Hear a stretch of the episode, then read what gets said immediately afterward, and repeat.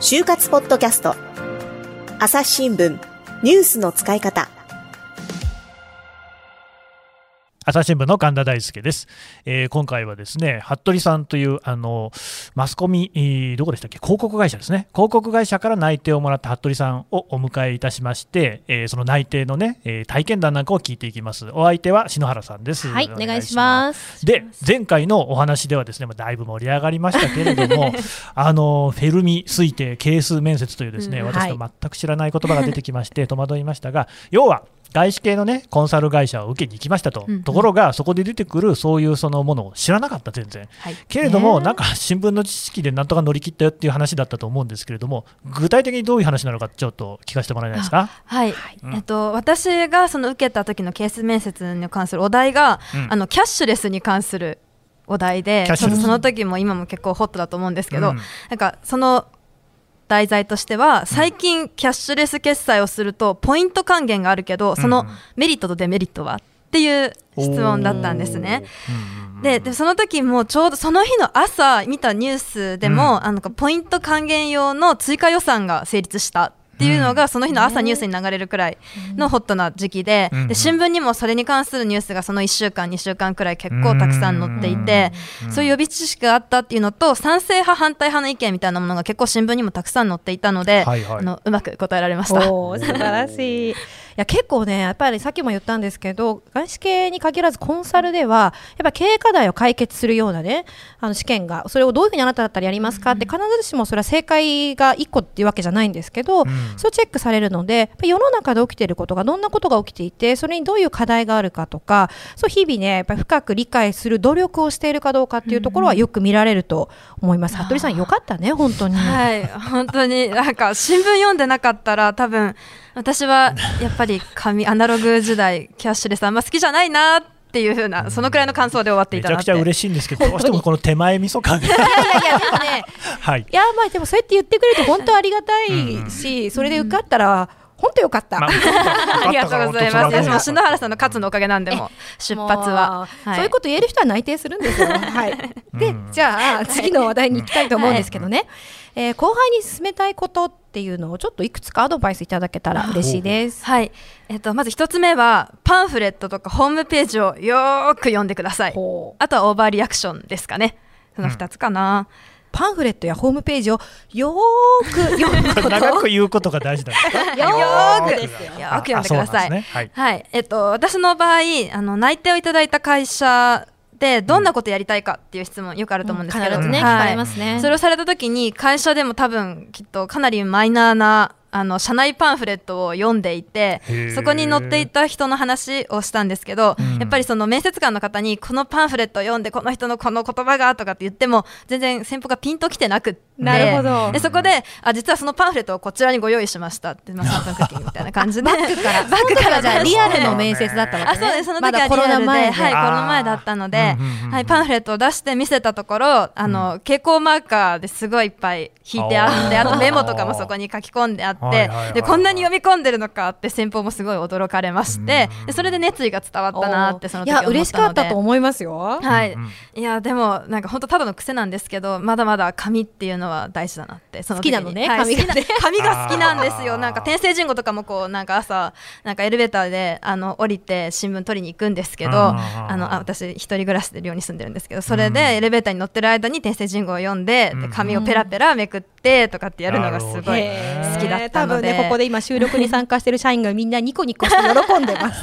あでも確かにマーカー引いたり、付箋を貼ったりっていうのは、これも紙ならではかもしれないですね。そうですね。今あの服部さんが言ったことってオンラインの面接でも活用できるんですよ。それこそやりやすくってあのオンラインなら自分のパソコンでねやるので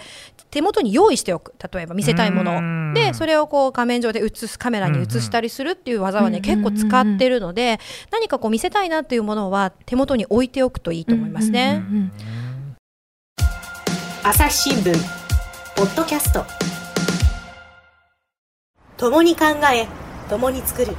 音声による新しい報道の形。朝日新聞ポッドキャスト。国内外250を超える取材拠点。約2000人の記者が追う世界の今地域の声。しかしあなたは知らない新聞には書かれていないことがある。ニュースの向こう側を語り合う。朝日新聞ポッドキャスト。なんかやっぱりもう一つエピソードがあって、うん、あの内定先の広告会社での話面接での話なんですけど、あの当社のサイトで良かったことありますかとか良かった点ありますかとかって、ね、はい、よくあると思うんですけどその時もあのよくみんなが見てる採用ホームページの採用メッセージの方じゃなくって、うん、あの社長この会社の社長のあのメッセージの方の言葉を引用するみたいなそこまで読んでるのかと思わせるっていう、そういうよく見てることをそうやってアピールしてましたね。それだけやっぱり準備してるってことですよね。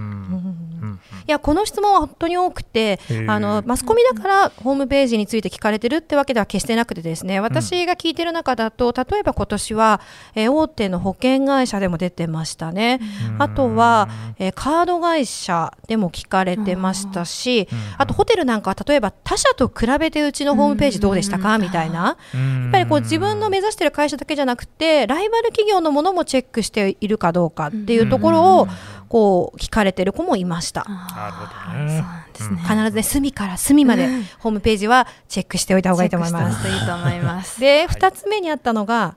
オーバーリアクション。リアクション。はい、オーバーリアクション。もうやってる方も多いと思うんですけど、あの、私もリアルの面接とオンラインの面接両方経験する世代だったので、やっぱりオンラインになってでの変化を一番感じたんですね。その時に何を感じたかっていうと相手の気持ちを汲み取るとか自分の感情を相手に伝えるっていうのがすごく難しくなったなっていうことで、確かに、はい、だからやっぱり日常生活でありえないくらいの動きとか表情とかで、あのリアクションしていてなんかまあもう声で伝わるか分かんないんですけど元からすごい動きは激しい方なんですけど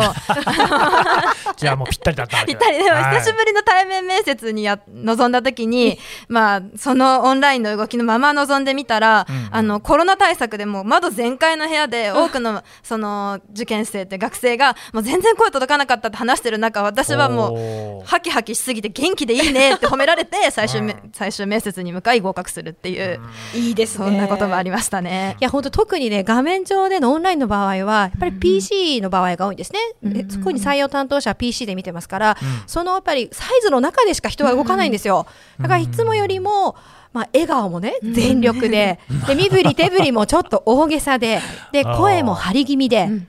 でもそのままリアル面接に行っちゃうとちょっと違和感があるかもしれないですけど、はい、あでもそれぐらいでちょうどいいぐらい。ちょうどいいです。ちょうどいい大丈夫です、はいなるほどね、これね、実はね、私聞いててびっくりしたんですけど、はい、ポッドキャストの収録と全く同じなんですよ。今ね、ここでね、全く喋ってないですけど、ミキサーをやってる大野由依さんっていう人がいるんですけど、はい、まあ、この人、たまに MC もね、やってる人なんですが、ええ、今、ブンブン首振ってるでしょ、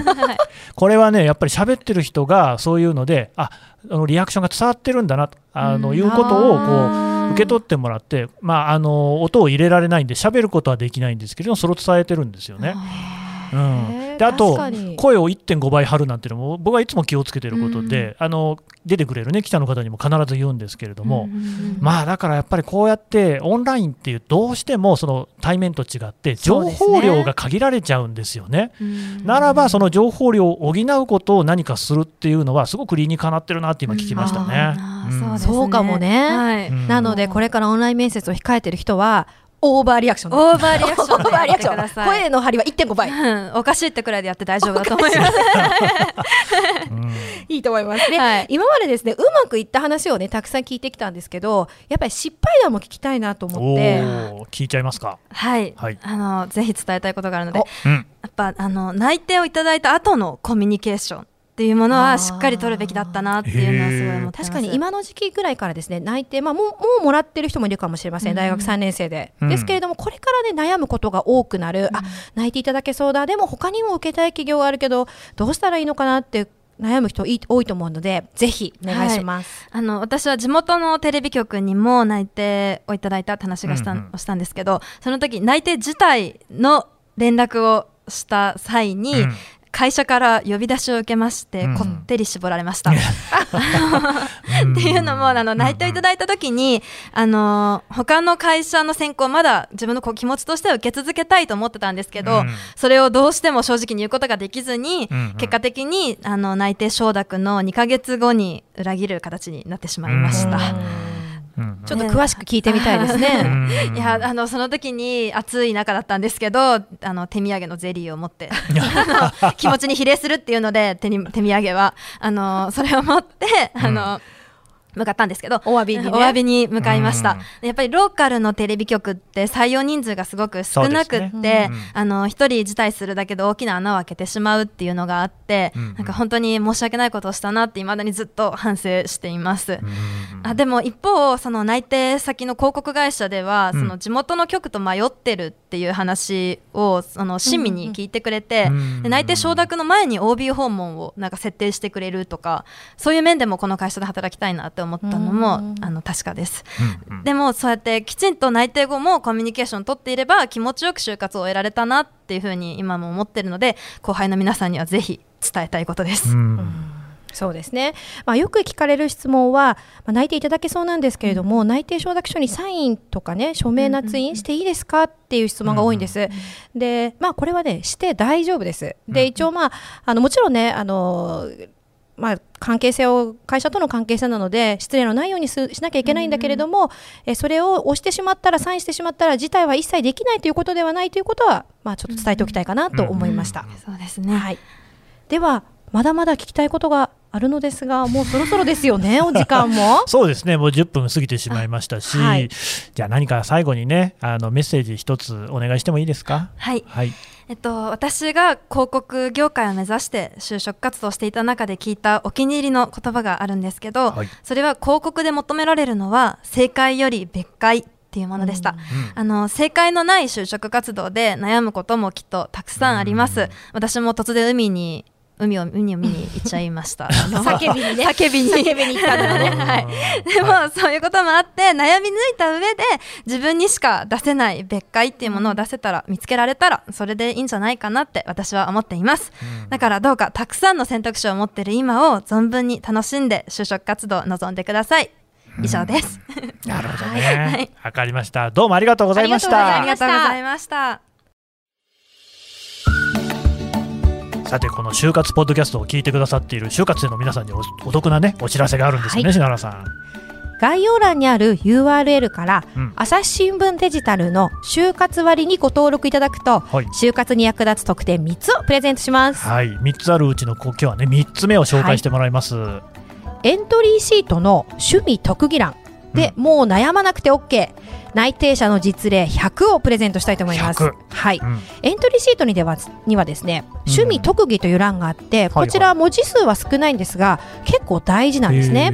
で、書き方一つで差がつきますので、うん、じゃあでもどんな風に書いたらいいのか皆さん分かりやすくご説明しようと思ってですね、うんうん、私が過去に添削した学生のエントリーシートを全部見返しまして、その中で内定者の例を100個集めました。これは知りたいですね。はい、うん、あのまあ今回ね特典3つご紹介しましたけれどもこれ全部あの概要欄のところから申し込んでいただきますのでぜひよろしくお願いします。はい。皆さんの就活がうまくいくように全力で応援しています。それではまた次回お会いしましょう。この番組へのご意見ご感想をメールで募集しています。ポッドキャストアット朝日ドットコム cast アットマーク朝日ドットコムまでメールでお寄せください。ツイッターでも番組情報を随時紹介しています。アットマーク、朝日ポッドキャスト。朝日新聞、ポッドキャストで検索してみてください。